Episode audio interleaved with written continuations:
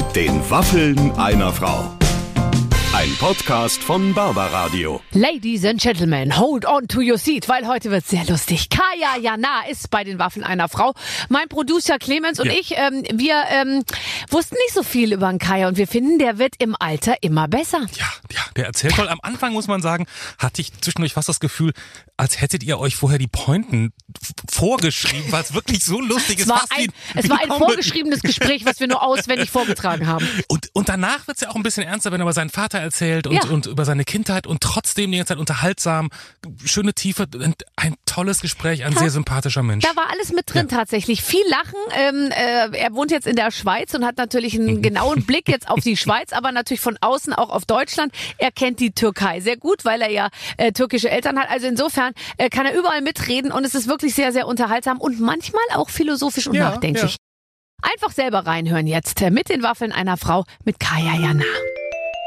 Ladies and Gentlemen, ich freue mich wahnsinnig, denn heute ist ein ganz großartiger Mann in der Leitung.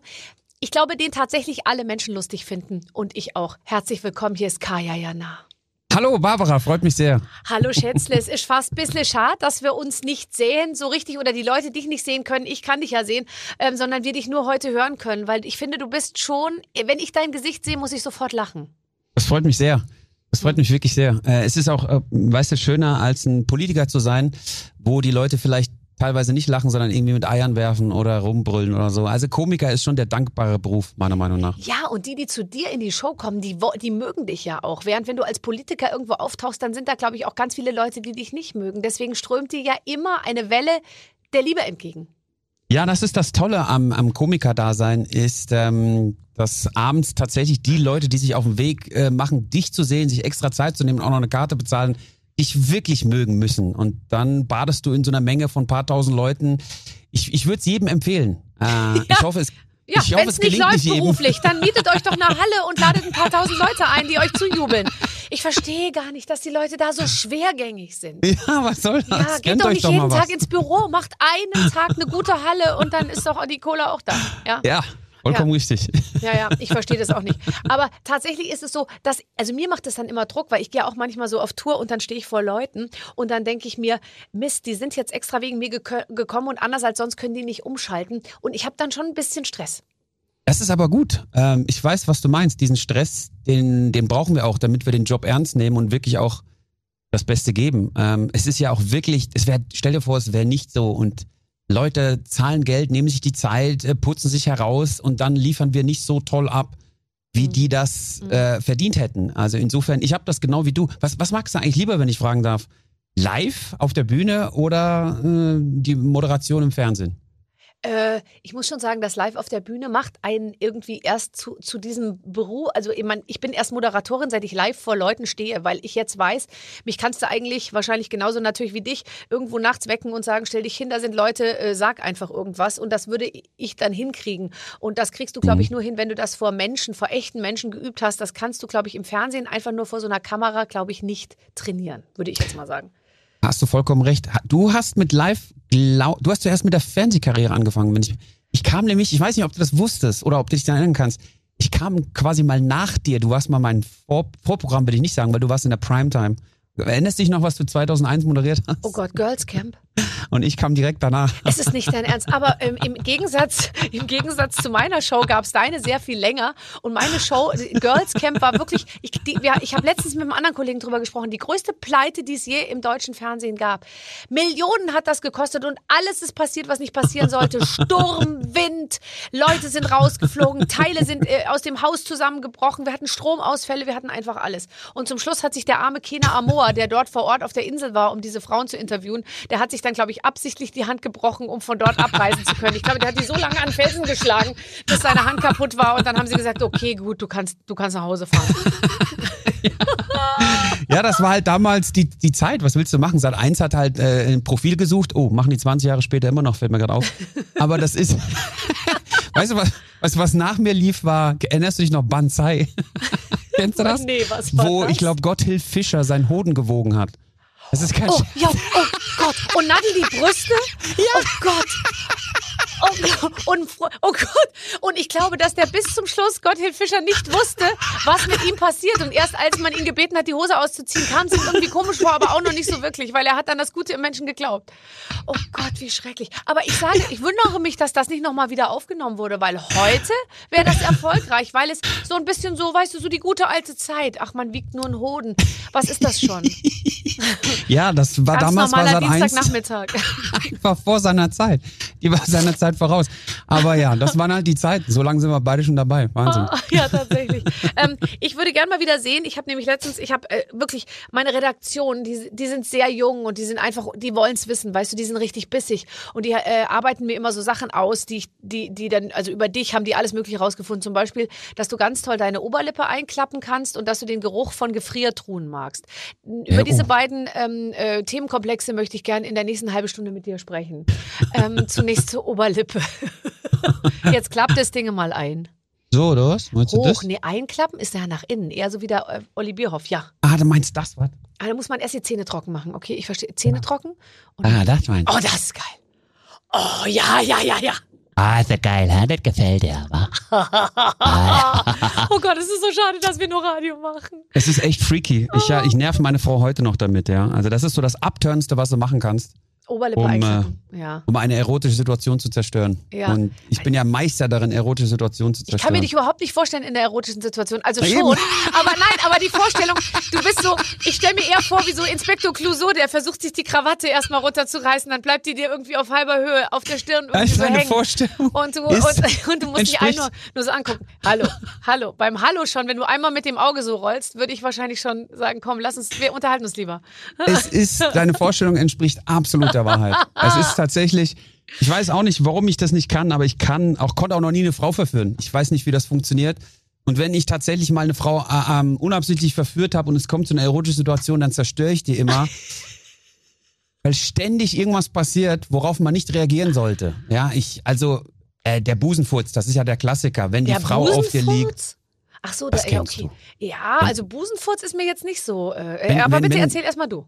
Die Frau liegt auf dem Mann und äh, zwischen ihren Brüsten ist Luft eingequetscht, weil Ja. da rumgefummelt nur und dann Ja. entweicht die Luft durch eine Genau. Und dann hat man als Mann zwei Möglichkeiten. Entweder man hält die Klappe Ja, und versucht ja. das bisschen Erotik, was noch da ist, zu retten, oder man lacht sich schlapp. Und ich habe noch nicht mal Möglichkeit Nummer eins. Und das, das, das äh, fasst eigentlich mein, ja, meine Erotik in meinem Leben zusammen. Mein ganzes Leben lang. Zieht sich durch. Oh Gott, also äh, mir ist letztens passiert, auch zum Thema Erotik, ich habe mich mit jemand an einen Tisch gesetzt, den ich auch nicht ganz unattraktiv fand und es ist ja jetzt doch, durch den Sommer trägt man eben nur, nur wenig äh, Stoff und hat natürlich ähm, freies Bein, äh, was vielleicht letzt, leicht angeschwitzt ist, ja.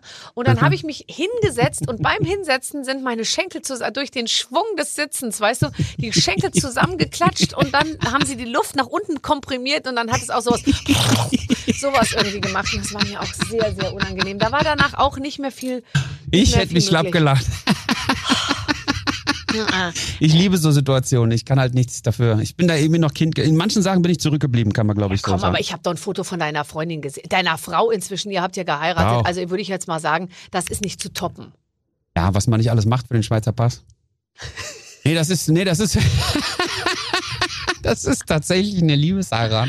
Den Gag mögen die Schweizer übrigens nicht. Ähm, aber ich habe den auch noch nicht beantragt, den Pass, also alles gut. Ja, nee, ich bin tatsächlich seit äh, 2018 bin ich verheiratet und der gute Frank hat äh, die Rede damals äh, gehalten. Das der war Frank, echt, der Weddingplaner? ja, meine Frau, Riesenfan von ihm. Und dann hat sie irgendwie, als wir die Hochzeit geplant haben, hat sie irgendwie gesagt, es wäre so cool. Ein Quatsch, es war noch besser. Äh, sie hat da, wie heißt das, vier Hochzeiten und eine Reise oder sowas. Nein, ach so, das ist unsere Generation. Deine Freundin ist ja sicher jünger. Also, äh, äh, drei, drei Hochzeiten und ein, äh, was? Und, Ich weiß gar nicht mehr, wie das. Ach so, eine Sendung Reise. war das. Ja, ja, und eine war Reise oder so. Und dann ein Paar hat dann eine Reise gewonnen und die Hochzeit bezahlt gekriegt oder so. Genau, meine Frau, das sind so diese Programme, die meine Frau halt schaut und Ja. ich so gar nicht. Aber ich habe so mitgeschaut und dann hat sie da, das fand sie alles toll. Dann habe ich gesagt, wieso lassen wir den nicht Einfliegen, Unsere- Baby. Ja. Ja, genau. Hab ich gesagt, komm her, das machen wir hier. Und dann hat gesagt, nein, das geht nicht. Ich hab gesagt, wieso? Den kann man buchen wie jeden anderen auch. ja, klar. Und ja, dann haben wir da angerufen, dann hat er so, haben wir sofort geskypt. Es war total lustig. Ja. Wir sind bis heute noch befreundet.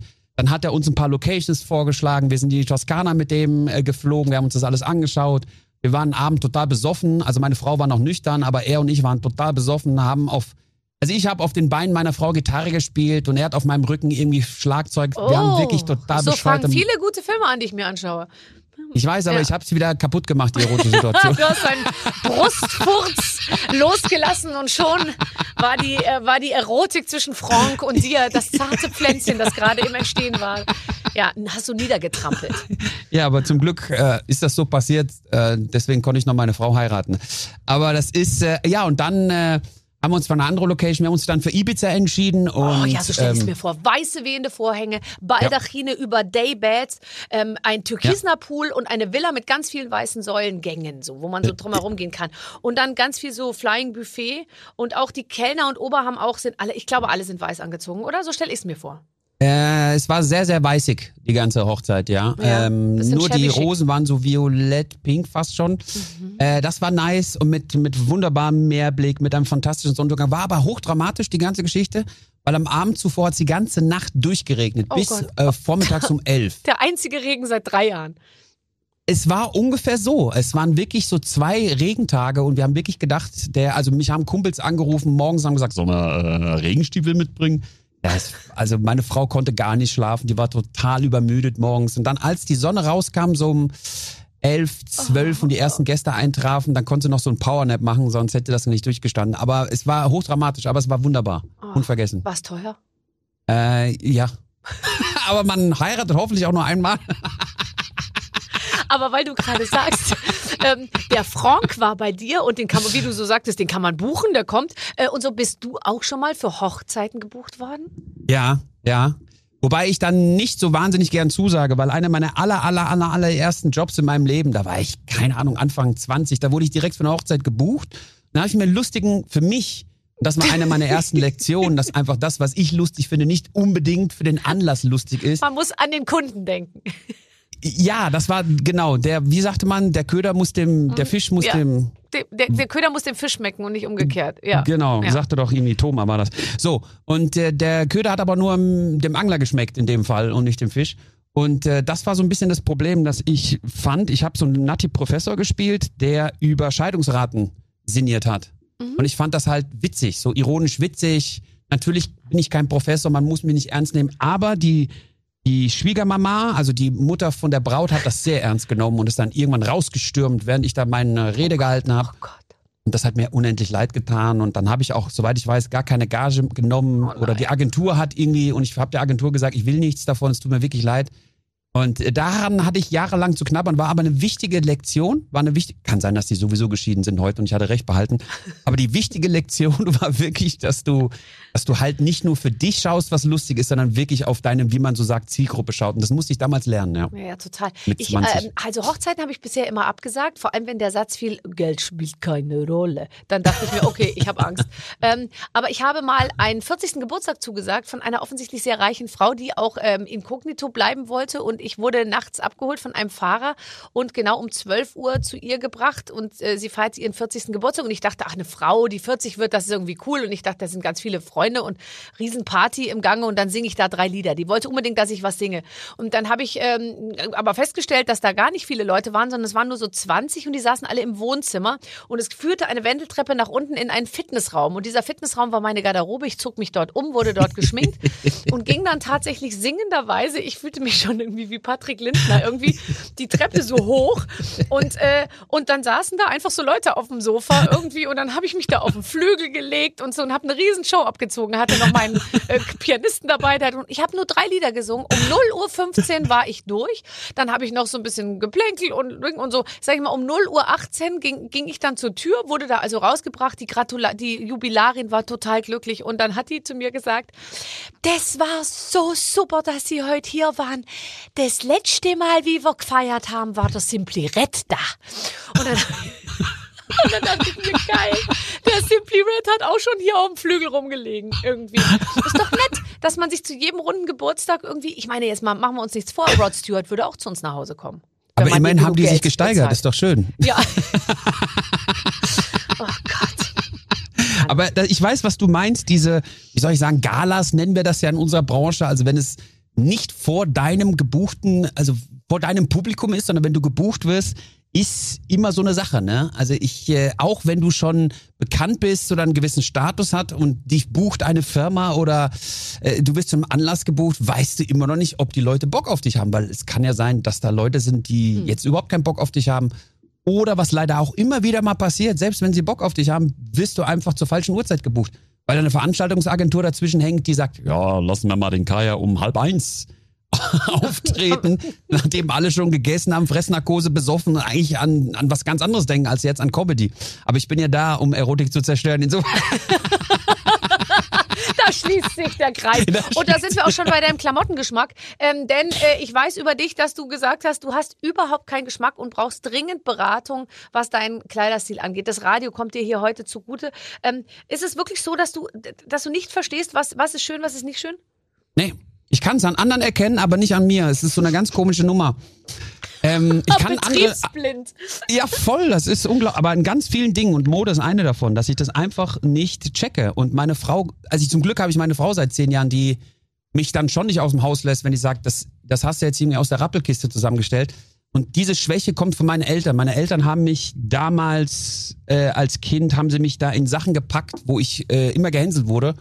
Wo die immer sagten, "Ka- Kaya, das geht, diese Farben, Kombinat, dieses Muster. Und meine Mutter will ja heute noch Klamotten.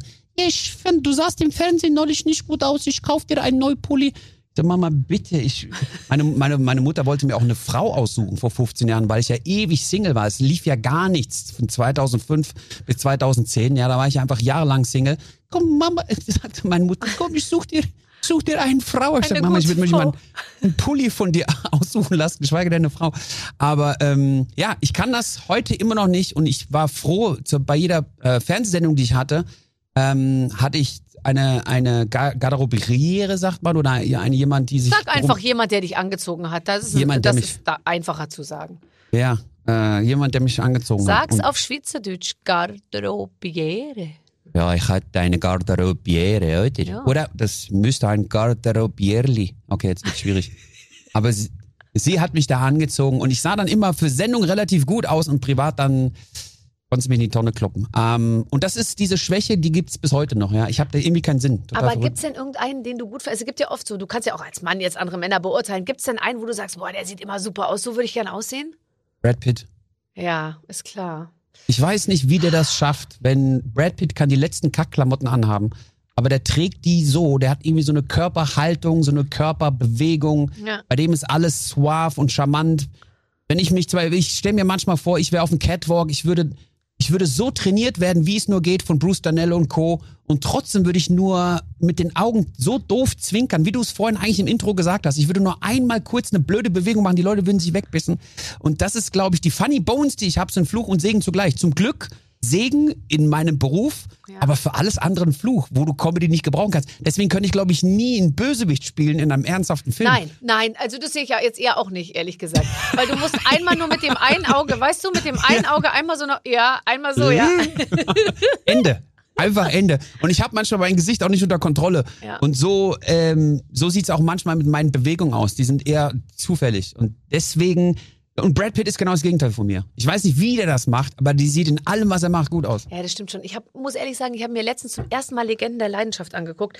Und da ist der, ich meine, ich bin wirklich nicht für so einfachen Sex zu haben, ja. Aber da reitet der, ich glaube, mit nacktem Oberkörper oder einem durchgeschwitzten, weißen, pluderigen Hemd irgendwie nachts so einen Hengst zu irgendwie. Und die Frau steht so äh, mit leicht, sch- mit großer Speichelproduktion irgendwie äh, äh, in the go äh, am Fenster und schaut dabei zu.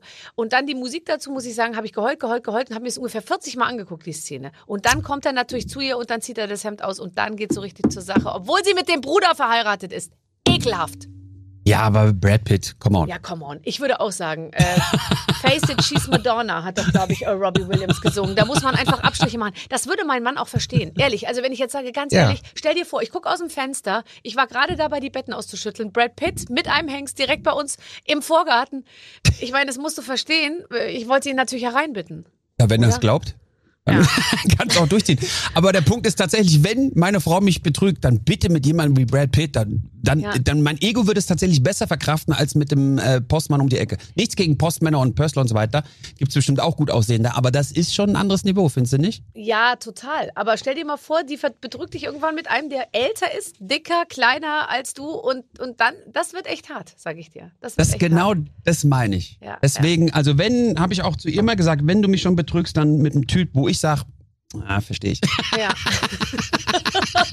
das möchte ich sehen, dass du sagst, hm, verstehe ich. Wir spielen ein Spiel, meine Redaktion ist wieder kreativ tätig geworden. Angst, äh, äh, Angst ist in meinen Augen, denn wenn meine Redaktion kreativ wird, dann, äh, dann bedeutet das meist nichts Gutes. Ähm, Ich weiß auch nicht, worum es geht. Ich lese es dir kurz vor. Wir spielen ein Spiel. Heute dürft ihr alles rauslassen und euch mal so richtig aufregen, denn ihr beiden spielt jetzt Was muckst du? Der Name vom Spiel klingt natürlich nur rein zufällig wie eine ehemalige erfolgreiche Show im deutschen Fernsehen. Wir haben euch verschiedene Situationen aufgeschrieben und würde gerne von euch wissen, wie sehr ihr euch darüber aufregen würdet. Nennt uns dafür bitte eine Zahl auf der Ausrasterskala zwischen 0 und 5. 0 absolute Ruhe, 5 das genaue Gegenteil. Wir sind sehr gespannt. So, also, toll, bisher ganz gut. Ehrlich, äh, ich habe ich was Schlechtes über eure Kreativität gesagt? Ich nehme es zurück. Ähm, pass auf. Der Tesafilm Abroller ist stumpf und du bekommst keinen Streifen abgerissen. Ja, das ist tatsächlich ein absolutes Worst-Case-Szenario. Null. Äh, rege mich gar nicht drüber auf. Reiß ich mit den Zähnen ab. Ich auch. Ich mache ganz viel mit dem Mund. Ich hatte gehofft, dass ich diesen Satz heute in dieser Show unterbringen kann und äh, ich glaube, so schnell kommt eine bessere Gelegenheit nicht. Deswegen mache ich es direkt jetzt hier. Also lass mich kurz lachen, dann zerstöre ich die Erotik wieder.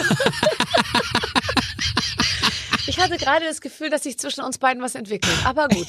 ähm, du läufst mit Socken durch die Gegend und trittst auf etwas Nasses. Ah, ich hasse das. Das ist, das ist schon eine drei. Er ist eine 3, oder? Ja, das Ja. ist eine drei. Ja. Ich finde so, ja, ja, stimmt. Ähm, ich, bin, ich laufe ja sehr viel barfuß einfach. Ich auch, aber weißt du, was das Blöde an den nassen Socken ist? Ich weiß, davor hab, hab ich geduscht, meine Frau oder noch bescheuerter, ich hab geduscht. Und trotzdem ziehe ich die Socken an und gehe nochmal ins Badezimmer zurück. Und ich bin immer selber dran schuld und es ist so vermeidbar. Und dann rege ich mich halt auf über mich, die Socken, das Wasser. Wobei ich sagen muss, wenn ich mich aufrege, dann ist wieder diese Betriebsblindheit, rege ich mich am wenigsten über mich auf. Alles andere Alle sind ist schuld. Alles schuld. Selbst Socken sind schuld. Also selbst Gegenstände haben Schuld. Das ist verdammte Socke!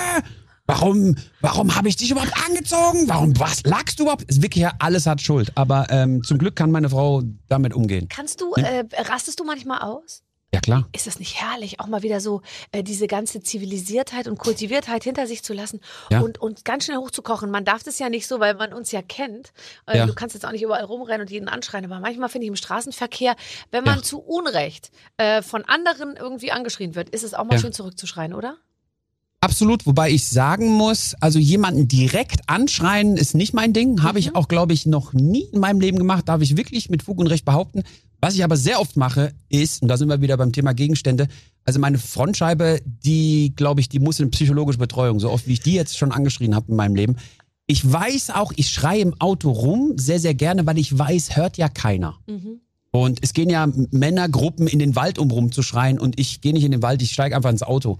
Und da muss ich sagen, das ist so meine, meine Bubble, das ist so meine Echokammer, ist mein eigenes Auto. Und da schreie ich wirklich rum wie ein Bekloppter. Also Und vor was allem im stört dich am Autoverkehr. meisten? Was stört dich am meisten? Also Andere Autofahrer, ja, die können alle, alle schlechter fahren als ich.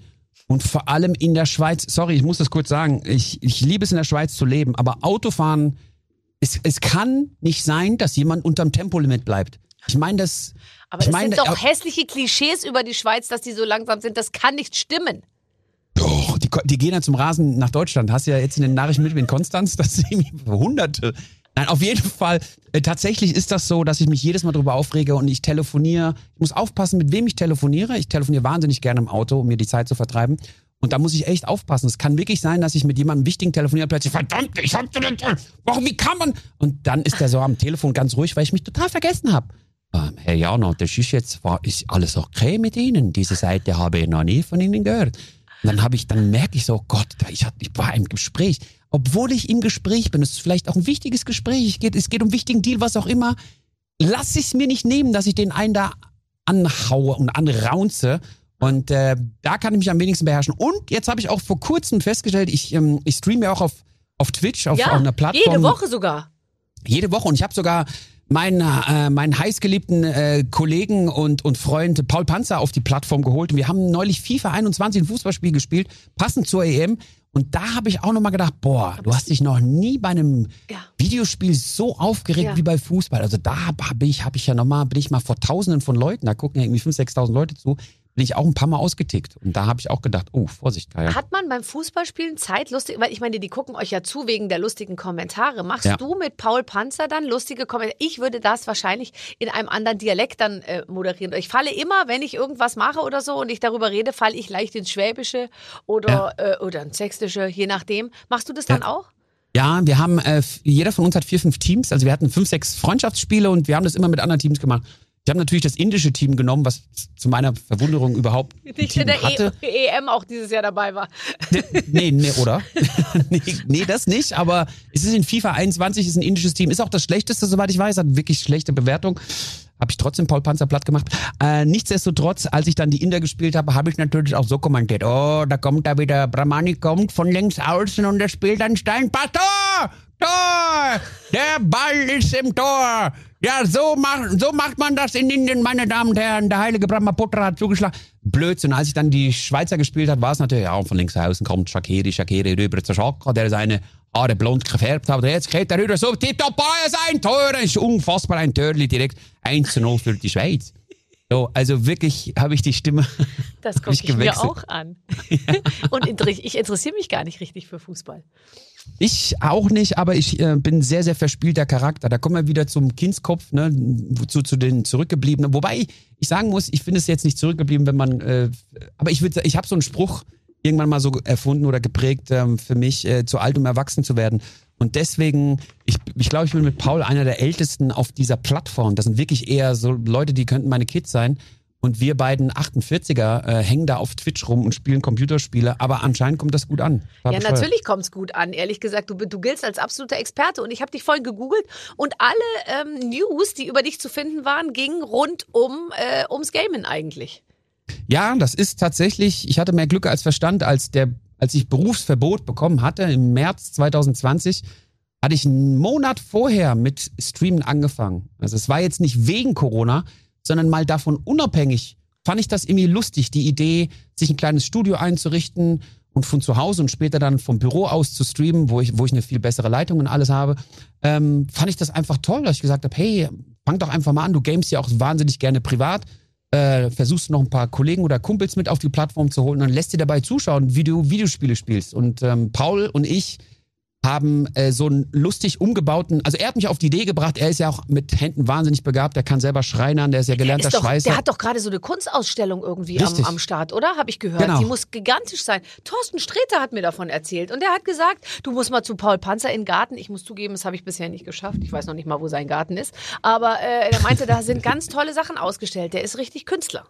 Ja, der ist super Künstler und er macht so fantastische Neon-Installationen und ähm, irgendwelche Schilder von Geschäften, von fiktiven Geschäften. Er überlegt sich dann auch noch eine Story dazu, macht so riesen Installationen und das macht, äh, also er ist wirklich wahnsinnig begabt. Er hat auch so eine alte mh, Lagerhalle hat er restauriert, komplett auf Vordermann gebracht und äh, Super. er hat sich so einen Schrank gebaut, wo der ähm, einen, einen, einen Fernseher eingebaut hat und ein paar Video, Playstation, Xbox, hat alles eingebaut. Und das nimmt er immer mit auf Tour. Und ich habe ihn mal besucht auf Tour und dann habe ich den da Game gesehen. Wir haben zusammen gezockt. Ich brauche das auch. Und äh, da hat er mir so ein Ding gebastelt und dann habe ich kam mir quasi darauf, mal zusammen zu gamen. Und ähm, das habe ich im letzten Jahr gestartet. Und dann kam Corona, dann hatte ich noch mehr Zeit und äh, dann habe ich das quasi hauptberuflich jetzt die letzten 15, 16 Monate gemacht. Mir macht das wahnsinnig Spaß. Und jetzt auch, wenn die Tour wieder anfangen sollte, werde ich das beibehalten, weil es einfach eine tolle Sache ist. Und wir, ich irgendwie 350.000 Follower äh, mobilisieren konnte, das ist natürlich auch eine, Das gibt's nicht.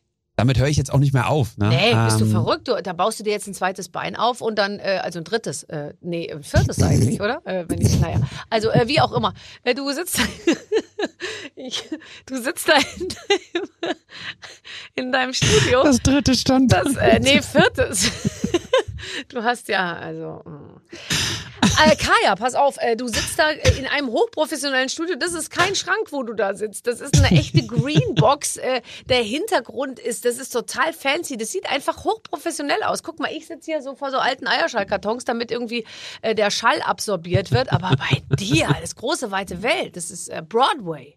Ja, wir, du, ich habe am Anfang auch im Dachboden von zu Hause aus angefangen zu streamen und ich hatte irgendwie einen Laptop so und äh, das baute sich so nach und nach auf, dass man das halt irgendwie, ne, dann hat man gemerkt, es macht Spaß und man kann auch einen Groschen damit verdienen, dann kann man wieder reinvestieren und so weiter und ja und jetzt bin ich in so einem Studio äh, mit äh, vier Monitoren, die mich gerade anschauen äh, und einer Kamera und Bin Keylights. vier, auf vier, liege ich auf vier Monitoren vor dir. Du liegst auf einem Monitor. Und wer liegt auf äh, den anderen?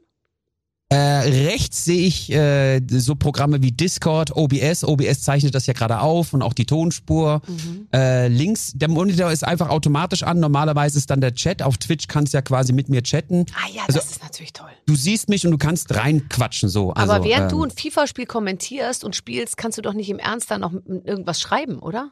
Doch mal, nee, also nicht schreiben. Die schreiben, also die Zuschauer Ach, die schreiben. kommentieren, du schreibst nicht zurück. Und ich antworte einfach drauf. Oh, Und der so, Monitor okay. ist links vor mir, da gucke ich jetzt drauf. Da chattet jetzt natürlich keiner, ich bin ja nicht äh, on. Aber zum Beispiel bei kleinen äh, Spielpausen, Wiederholungen, was auch immer, schaue ich halt links, was die Leute da so schreiben. Da stellen sie Fragen oder sie äh, oder äh, Sprüche oder was auch immer. Ein Traum eines jeden jungen Mannes, kann man sagen. Ja, was das du ist halt da, eine interaktive was Nummer, du Max. dir da aufgebaut hast, mein Lieber. Äh, Der das ist schon toll. witzig. Ähm, ich möchte bitte nochmal auf meine ursprüngliche Frage zurückkommen. Du magst den Geruch von Gefriertruhen. Hast du nachweislich gesagt bei Captain's Dinner mit Michelle Abdullahi. Ähm, kannst du das bitte, weil ich habe ganz kurz, ich weiß genau, wie eine Gefriertruhe riecht und ich finde es jedes Mal, und ich bin nicht empfindlich. Eklig, finde ich's. Kommt drauf an, was in der Gefriertruhe. Ich äh, weiß nicht, ob ich das damals ähm, so spezifiziert habe, aber ich sag dir, woher das kommt. Als kleines Kind habe ich ab und zu von meinem Vater ein paar Groschen bekommen, um mir ein Wassereis an äh, heißen Tagen zu kaufen. Und dann bin ich da zu dem lokalen Bäcker hingerannt und er sagte halt immer, ja, schau dir einfach, schau in die Truhe und such dir halt eine Geschmacksrichtung aus. Und dann habe ich die Truhe aufgemacht und ich war halt relativ klein und ich bin da halt rüber Ja. und war eine Zeit lang hing ich, reingefallen. Mhm. fast reingefallen. Ich hing quasi in der Truhe und da lag aber auch nur, da waren nur irgendwelche Eiscremes drin, so und äh, und so weiter und so fort. Aber und ich habe extra lange gebraucht. Ich habe immer so getan, als ob ich suchen würde. Aber ich habe mir ziemlich viel Zeit gelassen, weil ich liebte und liebe immer noch diesen Geruch von Eiscreme in der Gefriertruhe. Ich kann das nicht anders äh, ausdrücken. Das ist wie ein Fetisch bis heute. Mhm.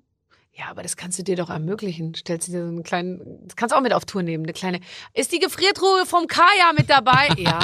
Und dann immer so während der Fahrt machst du drei, vier Mal das Ding auf und müffelst da so rein. Oh, fantastisch. Ja, du, und wenn die mal eine Zeit lang nicht angeschlossen ist, dann nimmt das auch nochmal ganz anders Fahrt auf, so ein Geruch.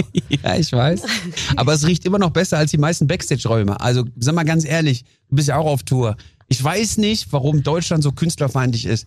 Die Verwaltung sitzt immer im vierten Stock mit Glasfenstern und fantastischer Aussicht über die Stadt und uns Künstler steckt man in so einen verdammten Bunker ohne Fenster. So Immer übel, fensterlos. Du gehst so, äh, man Immer. denkt so auf der Hälfte der Strecke, ich werde Opfer einer Entführung. Ich werde Ja. hier nie wieder rausfinden. Man versucht mich irgendwie, man versucht mich hier äh, äh, irgendwie äh, loszuwerden. Und dann ist man tatsächlich unterirdisch in einem kellerartigen Gewölbe, wo auch natürlich kein Netz. Also ist es immer so, dass du sagst, wenn ich eine SMS schreiben will, muss ich nach oben gehen.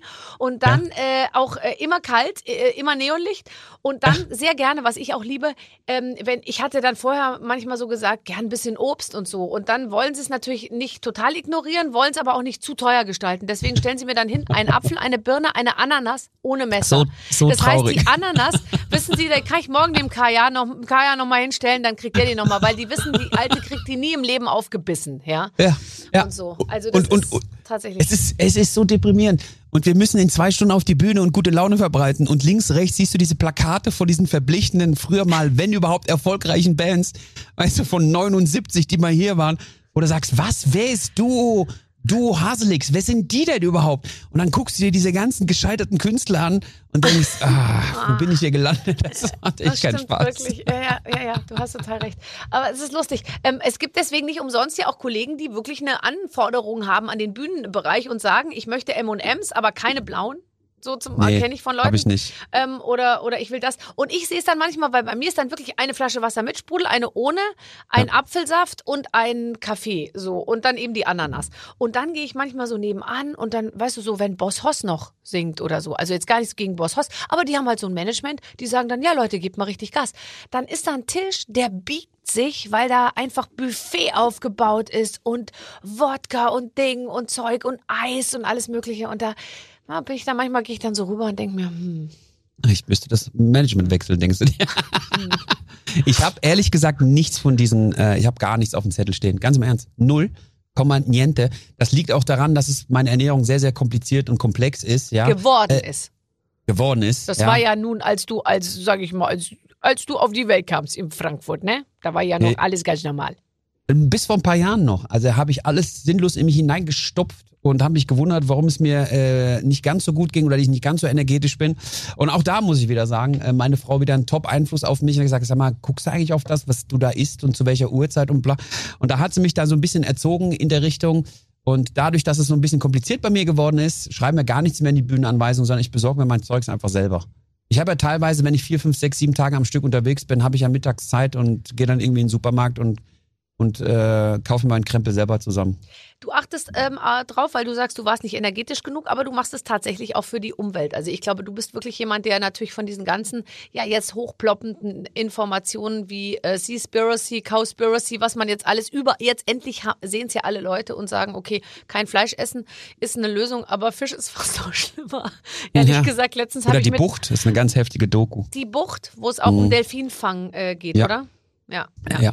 Aber Das Delfine ein- werden ja nicht gegessen, hoffe ich, oder? Nee. Äh, das ist dann so Beifang, das ist auch toll, was da so passiert. Also das sind ganz üble Sachen, die da und ich habe das durch meinen Bruder erfahren, der der Veggie wurde. Oh Gott, das ist jetzt jetzt ist er auch 50.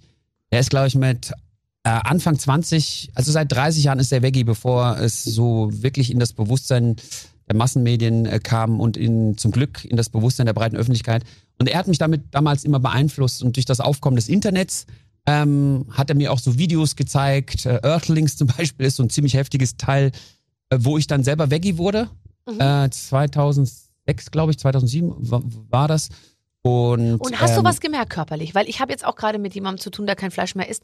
Mehr Flexibilität, ähm, ähm, äh, weniger Gewicht ähm, m- und mehr von allem. Also Es ist tatsächlich, ich muss, ich bin ganz ehrlich, ich wurde erstmal dicker.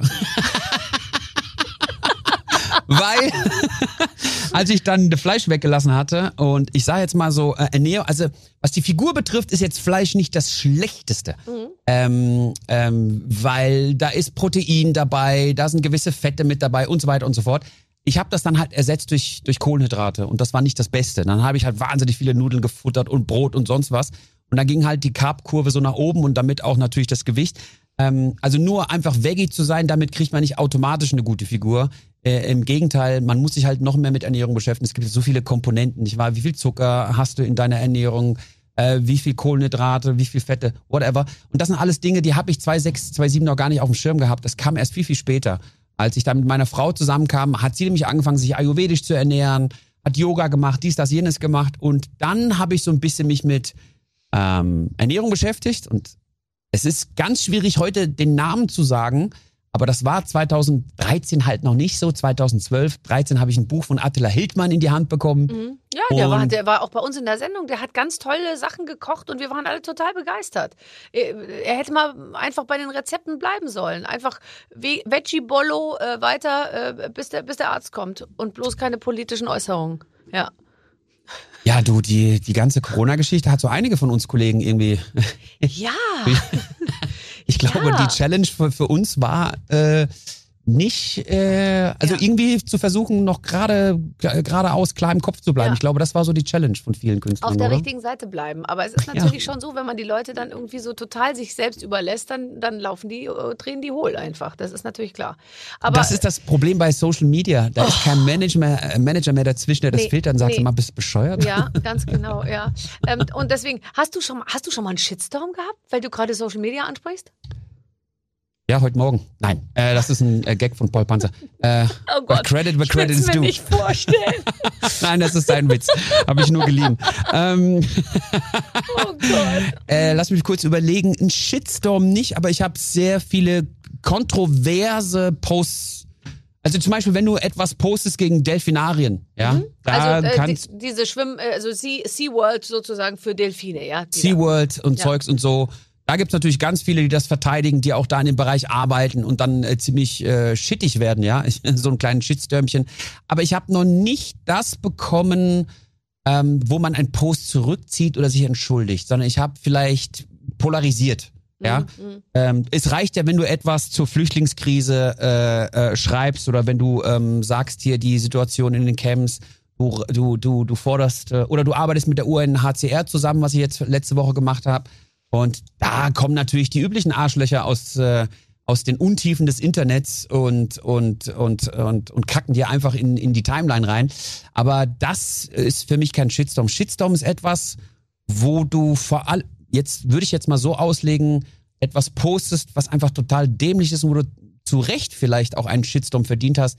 Den hatte ich bis jetzt noch nicht, muss ich ganz ehrlich sagen. Ich bin aber auch einer, der sich jetzt nicht zu jedem Mist äußern muss, unbedingt. Nee, das finde ich übrigens auch ganz schön. Ich finde, nicht jeder Mensch muss sich politisch äußern. Ich finde, dass das etwas überhand nimmt bei vielen unserer Kollegen, die nur noch politisch sind. Also die waren Mhm. früher total coole Popsänger und waren Sexsymbol und du dachtest dir, super, äh, die Lederjacke schön eng und rauf auf die Bühne und dann sing von Liebe und alle schmilzen dahin und jetzt nur noch politisch. Und man Ja. denkt sich irgendwie, auch schön, aber geh doch mal wieder joggen und film dich dabei. Ich glaube, sie lassen sich aber auch von dem Druck beeinflussen, der aus Social Media halt entsteht. Äußer dich doch mal dazu. Ja, aber man muss sich, ich finde, Social Media ist meiner Meinung nach eben gar nicht die richtige, also auch wenn es Ja. mal gesagt wird, es hat eine wahnsinnige Macht und so, und das stimmt natürlich auch irgendwie, aber ich finde, manche Dinge sind zu ernst für Social Media. Ich finde halt, manche Themen sind so ernst, dann kann man nicht einfach mal kurz in einem Post irgendwie was raushauen, wo man am Tag 160 davor noch Zeichen. seine neue Tasche gepostet hat und den Bikini Ja. und den Strandurlaub in Saint-Tropez. Ich Sehe ich finde, genau wie dafür ist es halt oft nicht die richtige, das richtige Medium. Und deswegen halte ich mich da auch mit Politik irgendwie zurück, weil ich mir immer denke, das ist für mich ein Spaßkanal und, äh, und der soll es auch irgendwie bleiben. Und politisch reden kann man dann mal in der Diskussionsrunde, wo man ein bisschen mehr Zeit hat. Gebe ich dir absolut recht. Ich hatte sowas, äh, das letzte etwas größere Kon Kontroverse war letztes Jahr. Da wurde ich drauf angesprochen. Das kam dann durch Valulis und andere Zeitungen, die in, innerhalb der, der Vogue-Bewegung, die ich für, für gut und wichtig finde. Ähm, äh, da wurde ich befragt, ja, wie sehen Sie denn heute Ranjit? Ja, Ihren indischen, ähm, ihr indischen Charakter. Das ist ja aus heutiger Sicht Brownfacing. So.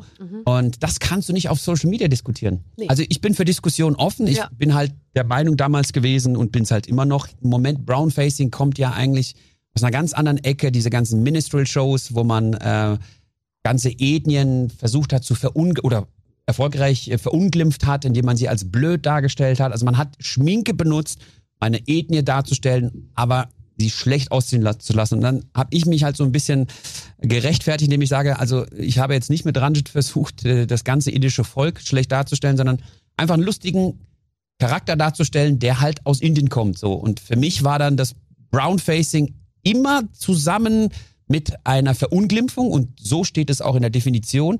Aber das, was ich mache, das ist doch in erster Linie erstmal schminken, weil das Verunglimpfen nicht dabei ist. Und dann ist halt eine Diskussion entstanden, die du auf Social Media so nicht führen Nein, ganz konntest. genau. Da ist alles sehr nicht. verkürzt und deswegen Ja. muss man sich da auch äh, fernhalten, wenn es um wirklich sensible Inhalte geht, die eben momentan ja auch sehr heiß äh, diskutiert werden. Manchmal auch ein bisschen zu heiß, ähm, finde ich. Aber das, du hast total recht, muss man sich dann irgendwie seinen Kriegsschauplatz aussuchen. Ähm, Richtig. Dein, äh, dein, dein Vater, ähm, ähm, äh, der, der war immer ein absoluter Integrationsgott für dich, oder? Also, Mein der Vater hat war doch das. eigentlich alles richtig gemacht. Ja, ja, er hat vieles richtig und vieles falsch gemacht. Sehr, also das ist eine ganz ambivalente Geschichte mit meinem Vater. Mein Vater hat Dinge, ge- also, mh, also es ist gar nicht so einfach, eine Familie zu finden, die aus der Türkei eingewandert ist und äh, dann diese Erziehungsmethoden gewählt hat, die mein Vater gewählt hat. Das, ich hielt das damals für normal, bis ich später, als ich älter wurde, festgestellt habe, nee, wir sind die Ausnahme. Mein Vater hat äh, die türkische Sprache komplett von mir ferngehalten weil er Angst hatte, dass ich zu blöd bin, mit zwei Sprachen aufzuwachsen. Ich weiß nicht, ob die. er dachte sich zu wenig Platz auf Festplatte, wenn ich den angucke. Er hielt mich tatsächlich nicht für intelligent genug. Zu Recht oder zu Unrecht kann ich bis heute ehrlich gesagt nicht sagen. Ich kenne Beispiele, wo Leute, Landsleute tatsächlich mit beiden Sprachen gut aufgewachsen sind und ich kenne leider auch das Gegenteil, wo sie beide Sprachen nicht wirklich gut beherrschten dann. Also ich weiß es nicht, wie es bei mir gekommen wäre. Das Zweite ist, er hat Religion komplett von mir ferngehalten. Ähm, ich erzähle immer die wahnsinnig gerne diese Anekdote ähm, und die ist wirklich wahr, dass mein Vater, mein Bruder in den Katholikenunterricht gesteckt hat und mich in den Protestantenunterricht, weil er nicht verstand, dass das zwei verschiedene Religionsrichtungen waren. Für ihn war das eine und dasselbe. Und er sagte auch, wenn es euch nicht gefällt, dann tauscht ihr nach zwei, drei Jahren. Und meine Mutter war Muslima, mein Bruder Katholik, ich Protestant, mein Vater war alles egal. Das war so, ich bin also aufgewachsen in einer Familie, wo Religion nie ein Thema war. Und habe dann später auch nie verstanden, dass es Religionskonflikte gibt und gab. Habe ich nie verstanden, bis heute nicht, wie man, warum man sich wegen Religion auf die Mütze haut. Weil ich in der Familie und in der Kindheit aufgewachsen bin, die überhaupt keine Rolle spielte. Für mich war das dann wie so ein, wie, weiß ich nicht, wie so ein Titel, den du getragen hast. Ja, ich bin Katholik. Ich, ja, fair enough, okay, von mir aus. Aber keiner hat das wirklich ernst genommen innerhalb der Familie. Und, und das war halt eine sonderbare Kindheit. Und deswegen bin ich auch ähm, vielleicht mit einem, ich sag mal, mit so einem Silberblick auf die Gesellschaft aufgewachsen, die mir ermöglichte, so ein bisschen die Deutschen, die deutsche Gesellschaft mit der Distanz zu sehen, aber auch die türkische Gesellschaft mit der Distanz, weil ich ja irgendwo immer dazwischen war. Und das ermöglichte mir, glaube ich, später dieses Spannungsfeld der Comedy da richtig schön zu beackern. Er war, der war, er war aber streng, oder? Weil eben, Mega. Äh, du durftest, glaube ich, nicht ins Kino und so habe ich gelesen. Also der hat sich, Er war der zu hat geizig. natürlich dich, ja, war geizig, aber hat dich auch einfach nah zu Hause gehalten, oder? Wollte dich nicht so, so rauslassen. Ja, mein Vater hatte kein Interesse, äh, am Leben so richtig teilzunehmen. Das war mein Vater nicht. Dem war alles scheißegal. Also nicht scheißegal, der hatte irgendwie, er hatte auch, naja, äh, um es mal ernst zu sagen, mein Vater hatte sich mit der Integration schwer getan, äh, hat sich nie richtig wohlgefühlt, er kam nicht wirklich an, hat auch das Gefühl gehabt, er kann nicht richtig am Leben teilnehmen, weil sein Deutsch nicht so richtig gut war. Also da muss ich jetzt mal äh, kurz eine Lanze für ihn brechen. Der hat immer so das Gefühl gehabt, ach, das ist ja doof. Dann verstehe ich die, die Deutschen nicht richtig, die verstehen mich nicht richtig, dann sind sie genervt von mir. Ich will die nicht nerven, aber dann möchte ich mich auch nicht äh, diskriminiert fühlen. Das waren alles so Dinge damals in den 60er, 70ern, die bestimmt akuter waren als heute. Und ähm, er ist zum Beispiel nicht mit mir zum Sportunterricht gegangen. Also ich, als ich gerne Fußball spielte, da kommen ja auch mal Eltern mal, mal gerne mit Ja. und schauen mal. Weil er dann immer dachte, oh fuck, was mache ich denn, wenn neben mir ein deutscher Vater steht und irgendwie mit mir reden will und ich sage, was haben, entschuldigen, ich verstehe nicht, was sagen. Das war dem wahnsinnig unangenehm. Der war da auch wirklich ein sensibler Mensch und hat auch drunter gelitten unter der Situation. Und deswegen hat er sich da so ein bisschen rausgehalten und, und hat auch das Geld beisammen gehalten, weil er immer Angst hatte. Er, hat- ich habe auch später erfahren, das hat er mir nie gesagt, aber das war schon eine ernste Nummer, deswegen verstehe ich ihn heute besser. Der hatte halt eine unfassbar bitterarme Kindheit. Der wusste teilweise gar nicht, habe ich später erst durch meinen Onkel, also seinen Bruder erfahren, die wussten beide teilweise gar nicht, womit die sich ernähren sollen. Die sind tatsächlich in der Schule geblieben, weil sie sagten, was sollen wir zu Hause gehen? Da gibt's noch nicht mal ein Pausenbrot. Und dann haben sie gehofft, dass der Lehrer denen mal so ein bisschen was von den Brötchen abgibt. Also es war wirklich eine bitterarme äh, Kindheit, die sie hatten. Und ich glaube, das geht nicht mehr aus dir raus, wenn du so traumatisiert wurdest. Und deswegen hat mein Vater, äh, egal wie viel Geld ich dann auch später verdient hatte, und ich habe ihm, also ich habe ihm wirklich wahnsinnig gerne unterstützt und auch Geld gegeben, aber das, und das ist jetzt ein bisschen traurig, was ich sagen muss, die Anzüge, die ich ihm gekauft habe, das Geld, was ich ihm gegeben habe, den Support, den ich ihm gegeben habe, das war alles noch auf dem Konto, als er dann leider verstorben ist. Äh, die Anzüge, die ich ihm gekauft habe, die Klamotten hat er nie angezogen. Und das ist einfach, wenn du durch Armut traumatisiert wurdest, äh, da hast du dann einfach dein Geld zusammengehalten, weil du dachtest, du weißt nicht, äh, wann du wieder in so eine Situation hineinkommst. Deswegen hat mein Vater nicht so richtig an meiner Kindheit äh, teilgenommen. Ist er, ist auch jetzt nicht so schlimm. Äh, nach 100 Therapiestunden komme ich damit klar. Und er Aber hat ja voll erlebt, wie du erfolgreich ge geworden bist. zum Glück ein Jahr. Das war so, das war mir sehr, sehr wichtig, muss ich ganz ehrlich sagen. Ein Jahr war da mein aller, allergrößter Fan, äh, bis er leider dann 2002 verstorben ist. Aber in der Zeit habe ich ihn wahnsinnig stolz gemacht. Und da hatte ich zumindest das Gefühl, jetzt auch im, im Rückblick, dass äh, für alle seine Mühen und seine Opfer, die er gebracht hat und die Integration war, war auch wahnsinnig sch schwierig. Es gab damals keine Integrationsangebote wie heute, ja. Man hat ja damals, ich, das ist keine Schuldzuweisung, man hatte damals, wenn man in die Geschichte schaut, halt gesehen, dass äh, die deutschen Firmen die Türken angeworben haben für zwei, drei, fünf Jahresverträge, dass die Verträge immer wieder verlängert wurden, dass aus einer kurzfristigen Geschichte eine langfristige wurde, hatten beide Seiten gar nicht so gesehen. Mein Vater ehrlich gesagt auch nicht. Das heißt, die Deutschen und die, die Türken oder die, die ähm, äh, Migranten sind halt in der Situation hineingekommen, die man so nicht geplant hat, dass man plötzlich geblieben ist, dass man die Frauen äh, nachgeholt hat und äh, Kinder geboren wurden. Und in diese Situation bin ich halt hineingeboren worden. Und deswegen hatte mein Vater halt ähm, ein paar Versäumnisse aus heutiger Sicht. Mhm. Aber das ist mir vollkommen bewusst. Und ich muss sagen, ich glaube, einige Versäumnisse, die er dann damals gebracht hat, die haben mich aber auch zum Komiker gemacht. Es ist halt, meine, meine Witze, meine ersten Witze waren über meinen Vater und das Sprachverständnis. Dass er mit mir ein Deutsch gesprochen hat, das nicht perfekt war und ich nicht alles verstanden habe, was er gesagt hat und er nicht alles verstanden, was ich gesagt habe, das, das kann man als tragisch ansehen, aber auch als komisch. Und ich glaube, ich habe halt den Humor gewählt, schon als Kind. Ja. Ich fand's halt lustig, wenn mein Vater nicht richtig beleidigen konnte, statt Arschloch, Arschkopf gesagt hat, musste ich halt grinsen und ich bin froh, dass ich den humorvollen Weg gegangen bin, Ja. weil ich dann später auch andere Leute zum Lachen bringen konnte damit. Ja, und er hat dich auch nicht immer verstanden. Ja, das kann ich mir Nee. gut vorstellen, oder? Ja. Nee. Das war, man konnte halt in der Pubertät nicht zu ihm hingehen und sagen, Papa, Papa, diese Frau und dies, ich bin so verknallt, aber ich glaube, sie interessiert sich gar nicht. Und mein Vater sagt noch, hast du schon gebumst? Was? Bist du, bist du noch Jungfrau oder nix? Du bist, Papa, ich bin erst 14. Ich war zwölf, als ich, so das waren so die Nein. Gespräche. Nein, ach so. Ach so, Ja. erschreckend aufgeschlossen. Mein Vater war sehr liberal, was Sex und andere Mädels und alles betraf, aber er hat mich schon fast forciert. Ich bitte dich, du bist schon 14, 15. Aber was ist, was ist kaputt mit dir? Du musst schon längst, musst du schon im Bett gewesen sein mit Frau. Also das war, ja.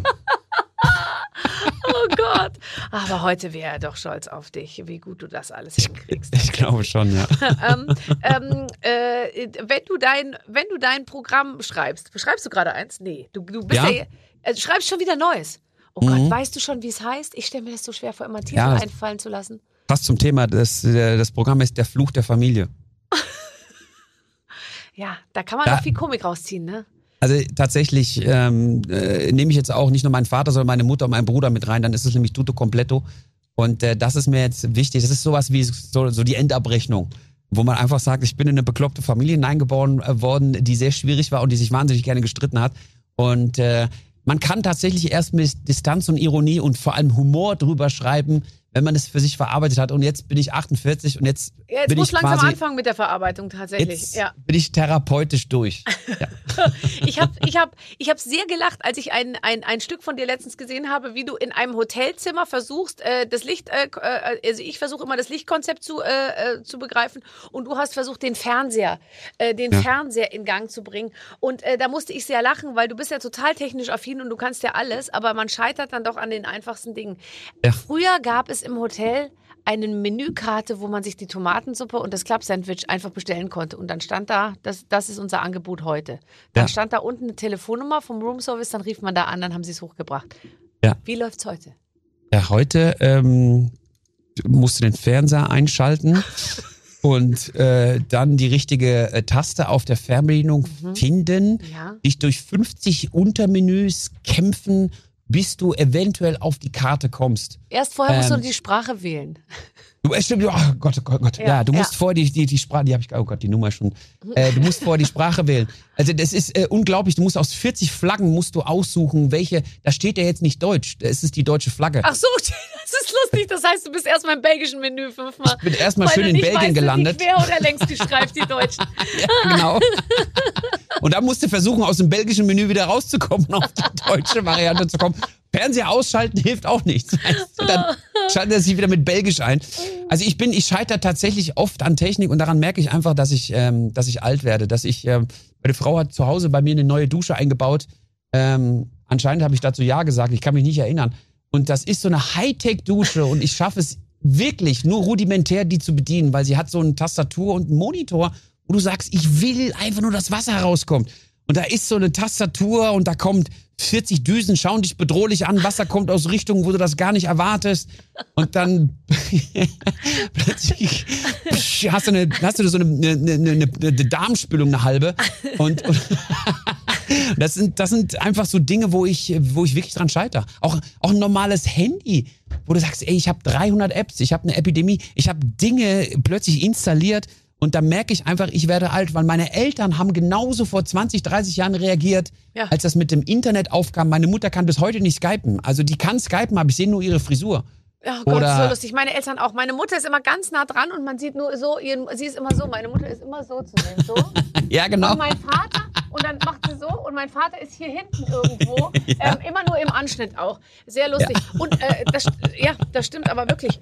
Ähm, naja, gut. Es, es sind einfach Dinge, wo du einfach merkst, es gibt wieder einen Generationssprung. Ja, wenn du dich entdeckst, wie du sagst, hä, wozu, wieso funkt, äh, oder das sind genauso Dinge, wie du verstehst den Humor der Jüngeren nicht oder du verstehst deren äh, Klamotten oder Musikstil nicht, dann merkst du einfach, scheiße, ich werde alt. Ja. Und das ist genau das, ich verstehe bis heute TikTok nicht. Was, was ist TikTok? Was macht man mit TikTok? Aber die Jugend fährt total drauf ab. Und da weiß ich, okay, meine Eltern haben genauso auf Skype reagiert. Was ist Skype? Wozu braucht man das? Ja. Und äh, ja, aber ich glaube, das ist der Lauf der Zeit, da kannst du nichts machen. Ey, komm, solange du einmal die Woche bei Twitch irgendwie streamst und, ähm, und, und, und zu sehen bist, ähm, bist du noch, du bist noch vorne mit dabei. Ja, ich schwimme so gerade mit. Ja, ja, gerade noch so. Ja, ja. Nee, also äh, das geht noch eine Weile gut, würde ich jetzt mal sagen. Ich freue mich, ich freue mich, dass dir so gut geht. Ehrlich, ich bin ein bisschen neidisch auf Danke. deinen coolen Hintergrund da. Ehrlich, das sieht sehr dermaßen. Also sowas möchte ich auch in der nächsten Sendung. Ja. Ich möchte auch. Was hast du da hinten? Einfach so ein grünes Leintuch aufgehängt und da was drauf projiziert. Nein, das ist tatsächlich ein Greenscreen, der da hinten hängt. Und äh, dann habe ich ein bisschen mit Grafiker und äh, äh, Producer mich zusammengesetzt und habe gesagt, komm, was machen wir da hinten? Und ja, dann haben wir hier diese hier diese Neonleuchten, äh, mein Logo und den ganzen Schrott. Aber das wechselt dann alle paar Monate, weil dann hat man es irgendwann satt gesehen, dann machen wir irgendwas anderes. Okay, super. Kaya, äh, es war ein sehr äh, schönes Gespräch, eine große Freude mit dir zu sprechen. Du, ich kann das Kompliment nur zurückgeben. Ich fasse es nicht, dass eine Stunde vergangen ist. Ja. Es ist sehr kurzweilig, sehr schön mit dir und ich freue mich. Ich glaube, wir sehen uns im November in der, in der Talkshow. Oh, wieder. da würde ich mich sehr freuen. Ich bereite mich jetzt schon mal auf dich vor. Ich vielen, mich vielen auch. Dank, Kaya Jana. Danke. Ciao, Barbara. Danke. Ach, wie schön. Ach, okay, da war doch alles drin in dem Gespräch, was einem Super sympathischer, noch sympathischer als vorher. Ja, also, ähm, einfach nochmal anhören, wenn es euch gut gefallen hat. Kann man ja auch. Oder was Neues hören. Wir haben ja genug Comedians bei uns. ne? Alle, alle waren sie da. Ja, alle. Prinzip, ja. Thorsten Sträter erst vor kurzem, ehrlich Genau, gesagt. Ralf Schmitz hatten wir auch da. Oh ja, das war Bülent. alles sehr schön. Bülent Ceylan, Ja. auch da. Also äh, ihr findet auf jeden Fall was. Und ansonsten einfach eine Woche warten, weil dann gibt's wieder was Neues hier auf der Plattform. Wir freuen uns auf euch. Tschüss. Mit den Waffeln einer Frau. Ein Podcast von Barbaradio. Das Radio von Barbara Schöneberger. In der Barbaradio App und im Web. barbaradio.de